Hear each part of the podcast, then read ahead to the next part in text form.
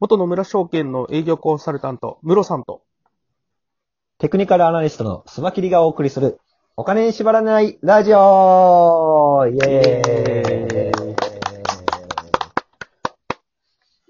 ということで、第2回目というはい。感じですけども、はい。えっ、と、今日は、あの、昨日、えっ、と、ムロさんの方に話していただいた、はい。えっ、と、4月度、先月ですね、のはい大手売上、飲食業の売上出たところで、はい。意外にコロナの状況でプラスになっている飲食店があったということをそうですね。衝撃的でしたね。衝撃的でしたね。そういうのがあって、あの、今後、飲食店どうなっていくのかっていうのでですね、ちょっと二人で話していきたいなと思います。はい。お願いします。はい。森さん的にどうですか？今後、飲食店どうなりそうかなとかありますか？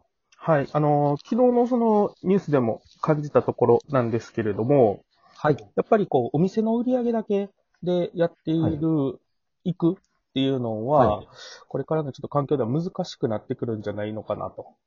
うんうん。うん。なので、お店に来てもらわなくても、売り上げをこう、しっかり上げていくようなことっていうのを、うん各お店さんが施策として売ってくるんじゃないかなっていうのをちょっと感じたところですね。そうですね。あの、うん一番ダメージを受けた鳥貴族さんなんてまさに、うんうん、うん。あのーまあ、客単価を298円均一のあのメニューで作って、はい。まあ、あのー安くたくさんの人に提供して回転率でうん儲けを出そうっていうビジネスモデルだったと思うんですけど、はい。そういうのってもう今後ちょっと厳しくなってきますよね。そうでしょうね。はい。だってあのーどうしてもソーシャルディスタンスを求められた場合、その鳥貴族さんみたいにぎゅうぎゅうに人入れてとかは厳しいので、そうなると、人と人との間を、今なんか椅子にシール貼ってたりするじゃないですか。ここは ソーシャルディスタンスで座りません。ありますね。うん3密をあれやると多分避けるってやつですね。そうですね。そうやると多分、パンパン入れても、今の7割ぐらいしか。人入んないんですよね。もう上限でそれぐらいになっちゃうんじゃないかってことですね。そういうことですね。ということは、売上の上限も7割になっちゃうってことですよ。はいはいはいはい。なるほどですね。はいで、それだけで利益を得ようとすると、多分売上が3割下がったら持たない飲食店ってたくさんあって、ああ、確かに。はい私も飲食店やってた経験あるんで、それはすごく感じますね。ですよね。あの、うんその3割売上少なくなったらもうね、赤字に突入する飲食店なんて本当たくさんあって、その通りです。融資を受けようが何しようが持たないっていうのは今後出てくると思うんですよね。はいはいはいはい。はい。だそうなってくると、あれですよね、本当に。あのー、モロさん、あのー、一蘭ってラーメン屋さん知ってます？はい、一蘭大好きです。豚骨ラーメンの。はい。あのー、僕も大好きでよく行くんですけど、あれ、あの、座ったカウンターについたてあるじゃないですか。ああ、確かにありますあります。ああいうのとか、あの、ついたてとかが、売れたりするんじゃないですかね。ああ、確かに。まあ、あそこまで本格的になく、じゃなくてもいいんですけど、なんか透明なアクリル板のね、ついたてをはい。テーブルにつけたりとか、そういう商売って流行りそうな気がしますね。確かに。なんか実際こう病院の受付とか、あのーはいコンビニの、こう、えっ、と、レジのところとかに、今こはうビニールシート下げたりとか、はいついたりとかしだしてますもんね。はい。うんうんうん。同じように、そのテーブルとテーブルの間に、あの、アクリルのついたてを作ったりとか、ありますよね。そういうことはしない、していかないといけないかもしれないですね。確かに。飛沫感染を防ぐっていうところですよね。はい。で今までやってるとこ、今までそういう作りにしてるところはいいですけど、これからはい一からそこのついたて作っていくってなると、やっぱそこにもコスト新たにかかってきますもんね。そうですね。うん。コストかけて週、えっ、と、入ってもらえる人数は減ってっていうような状況になるわけですね。いやー、厳しいですね。だからその、回転率でのえ利益を得ていた、はい低価格帯の、を大人数を入れるお店さんたちは本当にこれからきついですよね。なるほどなはい。今の話に、こう多分、似たような感じになってくるかなと思うんですけど、はい。その、まさに低価格帯でやってはるところが厳しいと思ってて、はい。これから、その、そういうソーシャルディスタンスをちゃんと守った上でも、はい。来店してもらうお客さんの売り上げだけはいでやっていけるところって、やっぱりはいお。客さんの顧客単価をはい。上げられる店じゃないかなと思うんですよね。ああ、僕もそれ思っててですね。うん例えば、、あの、もう、外食に行って、そういう経験をしようと思ったら、結構本当に特別な日とかになってくるかもしれないですよね。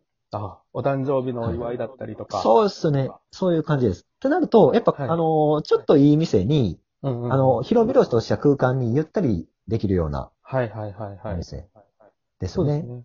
企業のっていうところは、営業で使う接待とかもそういうのに当たるんですよね。そうですね。うんうんうんうん。とかちょっと本当にテーブルとテーブルの間が空いてるような、ちょっと、あの、高いレストランとかはい。は、その単価でやっていけるかもしれないですよね。なるほどですね。はい。うん。だからその普通の居酒屋さんとかレベルになってくると、もう店内売上以上か、もうその店内売上に迫る外販売上ですね、うんうんうんうん。を作っていかないと厳しい状況になると思います。外販売上ってどういうのになってくるんですか？はい。あの、テイクアウトとか、はいはい。デリバリー、なるほど。まあ通販もそうですよね。ああ、通販やってはるとことかありますもんね。そうですね。はい。あとまあ、グッズだとか、あのーうんまあこれは例は少ないですけど、サブスクをやられてる店舗さんもありますよね。なるほど、なるほど。はいなんかもうそのお金、その金額払っといたらお酒飲み放題の店とかありますもんそうですね。はい。はいはいはい。そういう感じで、本当に、その、店内での売り上げ以外のものを何か模索していかないといけないっていう形になりますよね。あーそうなってくるとあれですね。やっぱお店にファンがついてるかどうかっていうのが結構重要になってくるかもしれないですね。そうですね。で、そのファンっていうのが、今までのように、例えば、あの、新聞とか、あの、テレビとかでコマーシャルをして、うん大人数に割って来てもらうっていうファンじゃなくて、はいはいどちらかというと、そのお店とのダイレクトなつながりを持ってるっていうかですね。はあはあはあ。あの、やっぱりあの、SNS とかで、そのお店のファンになってるとか。うん。そういう感じですよね。うんうんうんうんうん。そういうつながりを持ってるお店ってうん、例えば、あのーなんですかね、ご飯を食べに行くより、この人に会いに行くみたいな。なるほど。はい。それは経験ありますよ。あ、ありますか？なんか、サラリーマンしてた時に、やっぱりこう、はい自分の家の近所で、仕事帰りにちょっと寄っちゃう、あのお母さん、ああの、お店のお母さんですね。お店のお母さんに会いに行きたいな、みたいな、はい。あの、店ってありましたもん。そうですね。そういうファンを持っておかないと厳しいかもしれないですね。ぼあの、僕の近所にもあの、結構、あの、ボロッチラーメン屋さんあるんですけど、はいはいはいはい。そこあの、僕が、まあ、僕の子供の頃から知ってるおばあちゃんがやってるんですけど、はい。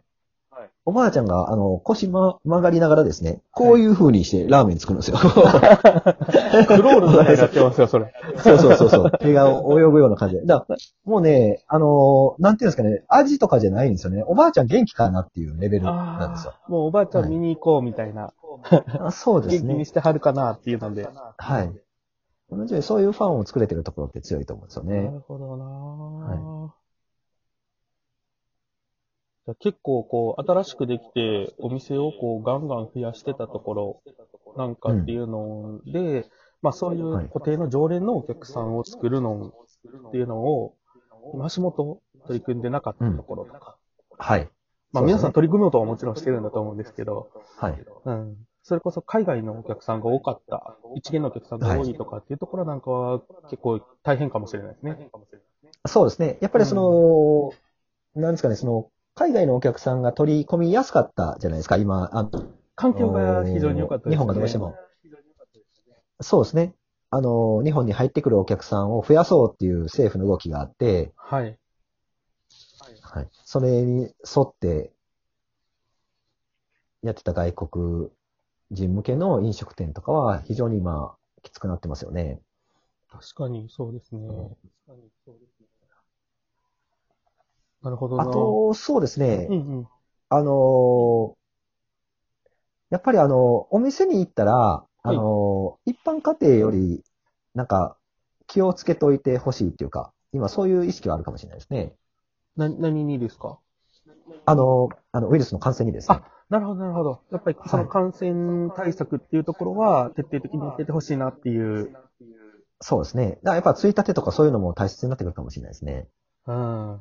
そう、そういえば私、あの、今回のコロナの影響を受けてっていうところで、はいちょっ。と意識が変わったところが、こうスはいーパーとかに買い物に行った時に、入り口に、あの、ポンプのアルコールが置いてあるじゃないですか。はい。あれを、結構その前は、誰も見向きもしてなかったりしてたのが、ああ、店前からありましたもんね。。はい。はい。みんな、ちゃんとこう、アルコール消毒するようになったなと思ってて。すごいですよね。はい。いや、でもね、あのーやっぱ日本ってすごくて、そのコロナの前から入り口にあったでしょ。ありました、ありました。で、飲食店に行ったら、まあ飲食店って食中毒とかになったら本当に、あのー日本では大打撃なので、かなり、あの、回転寿司屋でも何でも、あの、上にね、なんか被せるものがあったりとか、おしぼり絶対出てきたりとかいう感じなんで、そういう文化的なものもあって、はいえー日本のコロナの感染者数って、あの、世界に比べて少なかったんじゃないかなっていうのは思いますけどね。なるほど。その文化的なところも背景になってるってことですね。そうですね。はいということで、本日あの、今後の、えー飲食店どうなるかっていうふうに話していきましたけど、はい。やっぱりあの、回転率を求めて、えー、密で利利益を出そうとしたかいあの、飲食店さんは今後厳しいので、何か他に、その、店内での売り上げ以外の、店外の売り上げを作っていかないといけないなっていうところですよね。そういうことですね。はい。そうですね。はい。そんな感じでいかがでしょうか。12分って結構あっという間に過ぎていきますね。ほんまですね。昨日も、おと、あ昨日もおとついもというか、前回、前々回も思いましたけど、はい。はい。そうですね。喋り足りひんのちゃうかなぐらいの感じです。わかりました。まあでも、毎日こういう形でちょっとずつ発信していきたいと思いますので、はい引き続きよろしくお願いしたいと思います。よろしくお願いします。はい。本日はありがとうございましたあ。りがとうございました。